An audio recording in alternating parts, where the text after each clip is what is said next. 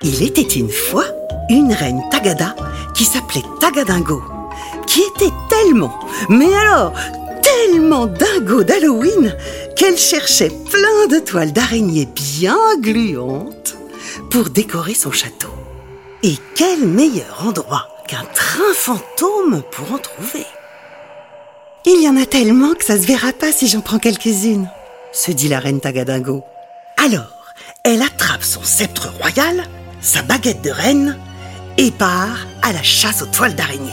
Elle en enroule une première, et puis une deuxième, et puis une troisième, et puis... Eh ah, dis donc, reine, sans gêne T'es pas un peu dingo, non? Qu'est-ce que tu fais à ma maison? C'était une grosse araignée qui la regardait bien en face, avec ses huit yeux. La reine Tagadingo cache dans son dos sa baguette qui ressemble à une barbe à papa à la toile d'araignée. Ben, euh, j'avais besoin de toile d'araignée pour ma fête d'Halloween. Euh, tu pourrais en faire d'autres, toi se justifie la reine Tagadingo. Oh, bah, c'est que j'ai pas que ça à faire, moi.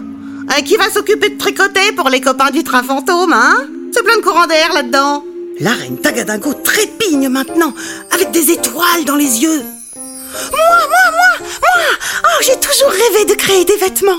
Bah alors d'accord, top là dit l'énorme araignée qui lui tend quatre pattes en même temps.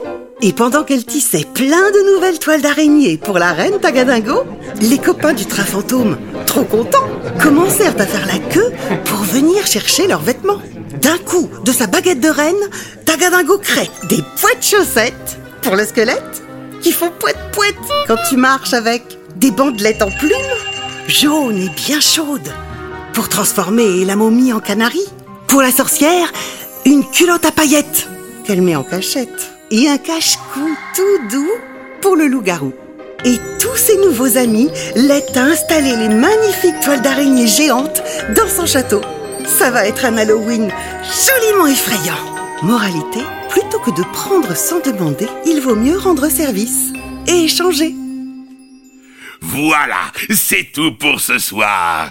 Mais pas de cauchemar, ce ne sont que des histoires.